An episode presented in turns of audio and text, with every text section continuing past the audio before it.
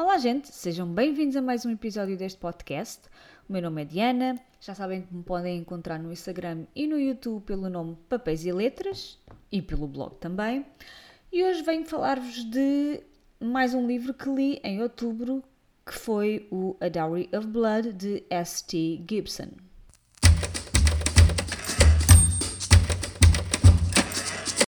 Ora bem, este livro é uma história de vampiros à séria, ok? Nós temos aqui neste livro A Dowry of Blood, que eu li inclusive para a minha iniciativa, o Outono Gótico. Se vocês não sabem o que é o Outono Gótico, convido-vos a ir ao meu Instagram para ficarem informados, mas faço-vos aqui um resumo. O Outono Gótico é uma coisa, é uma iniciativa que eu organizo todos os anos agora durante mês, os meses de outubro e novembro precisamente aquela época do Halloween, do outono, do tempo que já começa a ficar mais frio, mais chuvoso, começa-nos a apetecer livros de, ler livros de terror, gótico, e portanto eu escolhi uh, já há dois anos que eu faço isto. E, e, então, durante os meses de outubro e novembro, dedicamos-nos a ler obras do, dentro da, da, estética gótica, quer sejam livros contemporâneos, quer sejam clássicos, quer seja recontar eh, de, de uma história, não é? Os retellings. E portanto, este livro é um livro de vampiros e claro que tinha que vir para este, para este cantinho uh, do outono gótico. E então a Dowry of Blood fala-nos do quê? Fala-nos da história da primeira noiva do Drácula, que aqui se chama Constanta. E nós, esta é a única confirmação que nós temos de quem é que é o seu marido, digamos, no livro, porque o nome dele nunca é, nunca é dito. A Constanta uh, refere-se apenas a ele como, como marido, como amante, mas nunca, nunca, a nível de nome, nunca é dito o nome de Drácula e, portanto, nós supomos por causa da sinopse e porque, por causa das coisas que vão acontecendo no, no livro.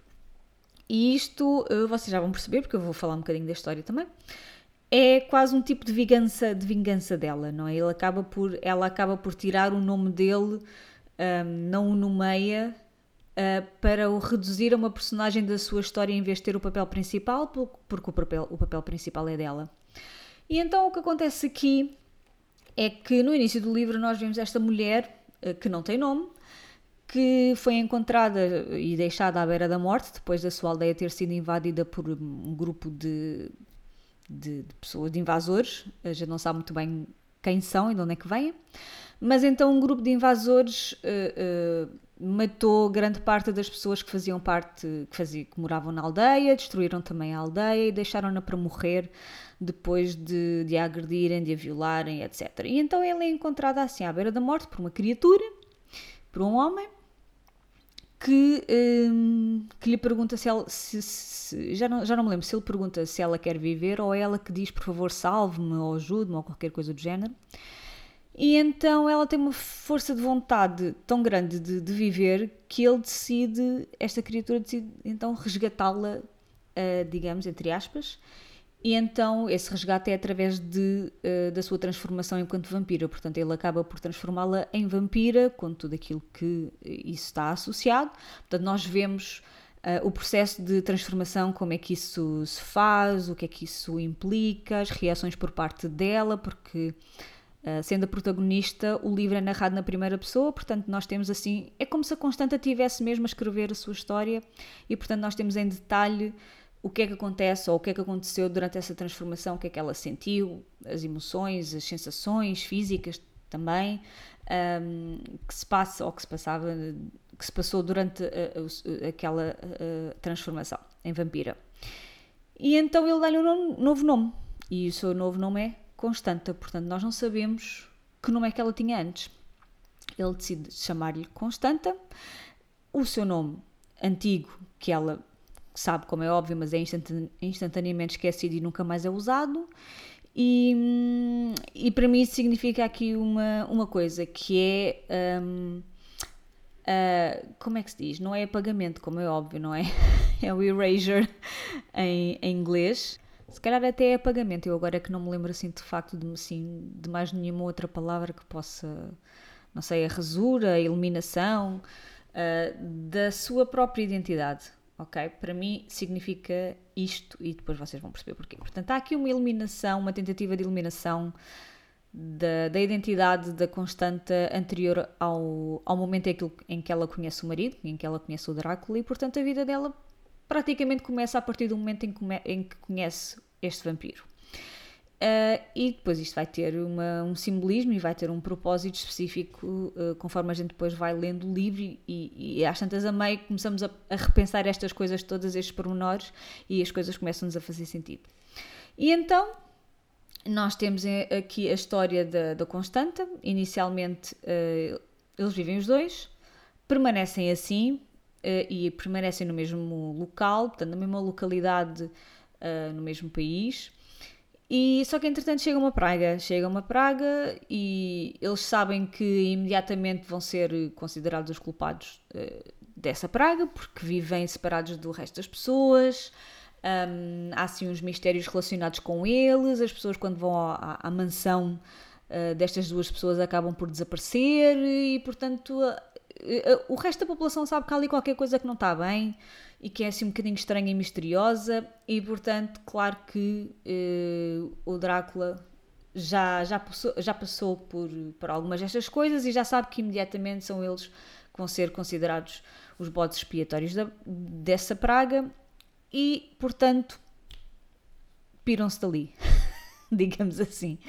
Uh, eles acabam por então por se ir embora e é a partir daqui que a Constanta ganha assim uma certa liberdade porque até então, sobre a desculpa de que não podes sair, não podes ver pessoas, porque o teu processo ainda tens de adaptar a esta vida de vampiro, o teu processo de transformação ainda não está completo, há coisas que tu ainda não, não sabes fazer, portanto é melhor ficares aqui segura, protegida, que é para não, não te aventurares.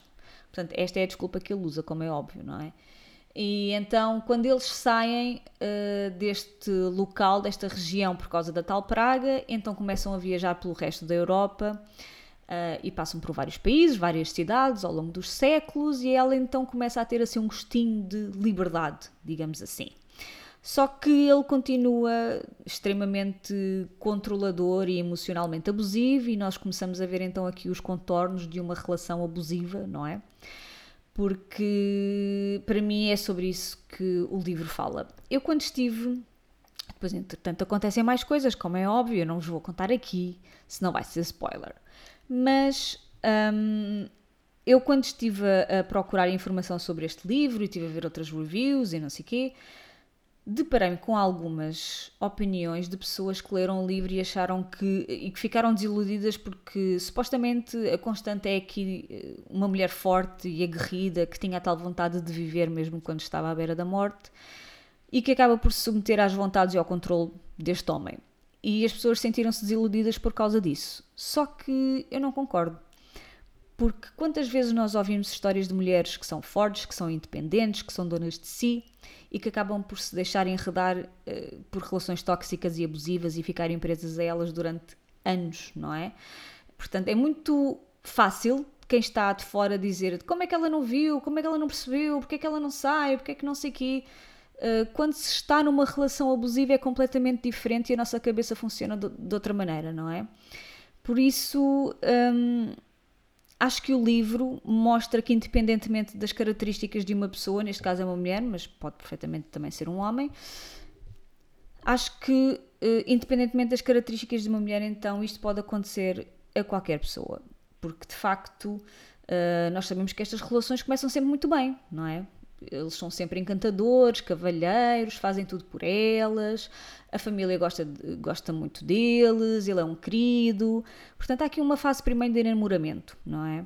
E, e os primeiros sinais de, de, qualquer tipo de controle ou de manipulação às vezes são muito subtis e fáceis de justificar, digamos assim, uh, precisamente pelos fatores que a Constanta também aqui aponta, que é, ah, ele quer me proteger, ah, se calhar de facto isto é melhor para mim, ele tem mais experiência, eu aqui estou segura, portanto vou, vou acreditar nele porque de facto eu sou nova nesta vida e não sei muito sobre esta coisa de ser vampira, ele sabe e portanto vou, vou me submeter àquilo que ele diz porque provavelmente é verdade e ele ama-me e eu amo, não é?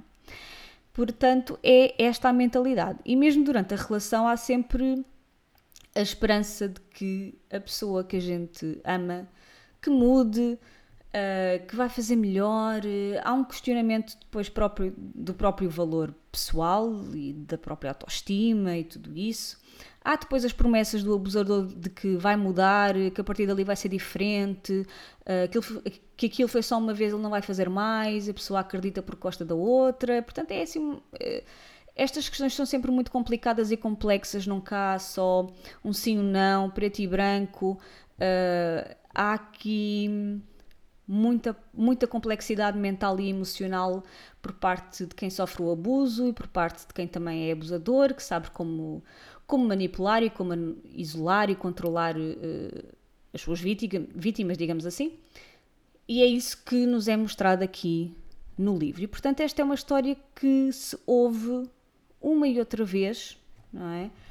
E aqui é transportada para as figuras dos vampiros. E para mim este livro é sobre isso. O livro é sobre relações abusivas. Uh, a figura do vampiro, a nível eh, da, da literatura, sempre serviu para uh, representar aqueles que não se conformam com as normas sociais, ou para representar o medo do outro, do desconhecido, uh, daquilo que estaria sexualmente reprimido, daquilo que supostamente a sociedade condena e com a contínua adoção e adaptação do, da figura do vampiro já no século XX e no século XXI, uh, eh, além da literatura, portanto, para o cinema, para, para as séries de televisão, o vampiro uh, foi sendo também, ou seja, aquilo que o vampiro representava também foi sendo adaptado para os períodos em que ele estava a ser adaptado, ok? E por isso o vampiro acaba por servir de metáfora também para os medos e ansiedades contemporâneos relacionados com a sexualidade, a raça, o controle sobre algo ou sobre alguém, também representa as ansiedades relacionadas com comportamentos desviantes e reprimidos, com doenças, com o lado obscuro e sombrio do ser humano, um, é relacionado também com obsessão, às vezes a dependência de substâncias também, porque esta questão do vampirismo, de, de, de uma criatura sugar o sangue de outra pessoa para viver, pode ser considerado ou pode ser adaptado e visto de várias uh, formas, certo? E aqui pode ser de facto o vampiro, a figura do vampiro, e neste caso do, da figura masculina, se alimentar um, da submissão destas, desta, desta mulher para, se, para obter poder e controlo uh, e, se, e se considerar e ser visto como, como um ser superior que, que depois acaba por não ser, não é? E então Uh, este livro para mim de facto representa as relações abusivas, abusivas, o nível de controle e de manipulação que acontece nestas relações, sempre sob o disfarce de proteção e que o agressor acaba por usar a desculpa de, de estar a fazer o melhor para a companheira.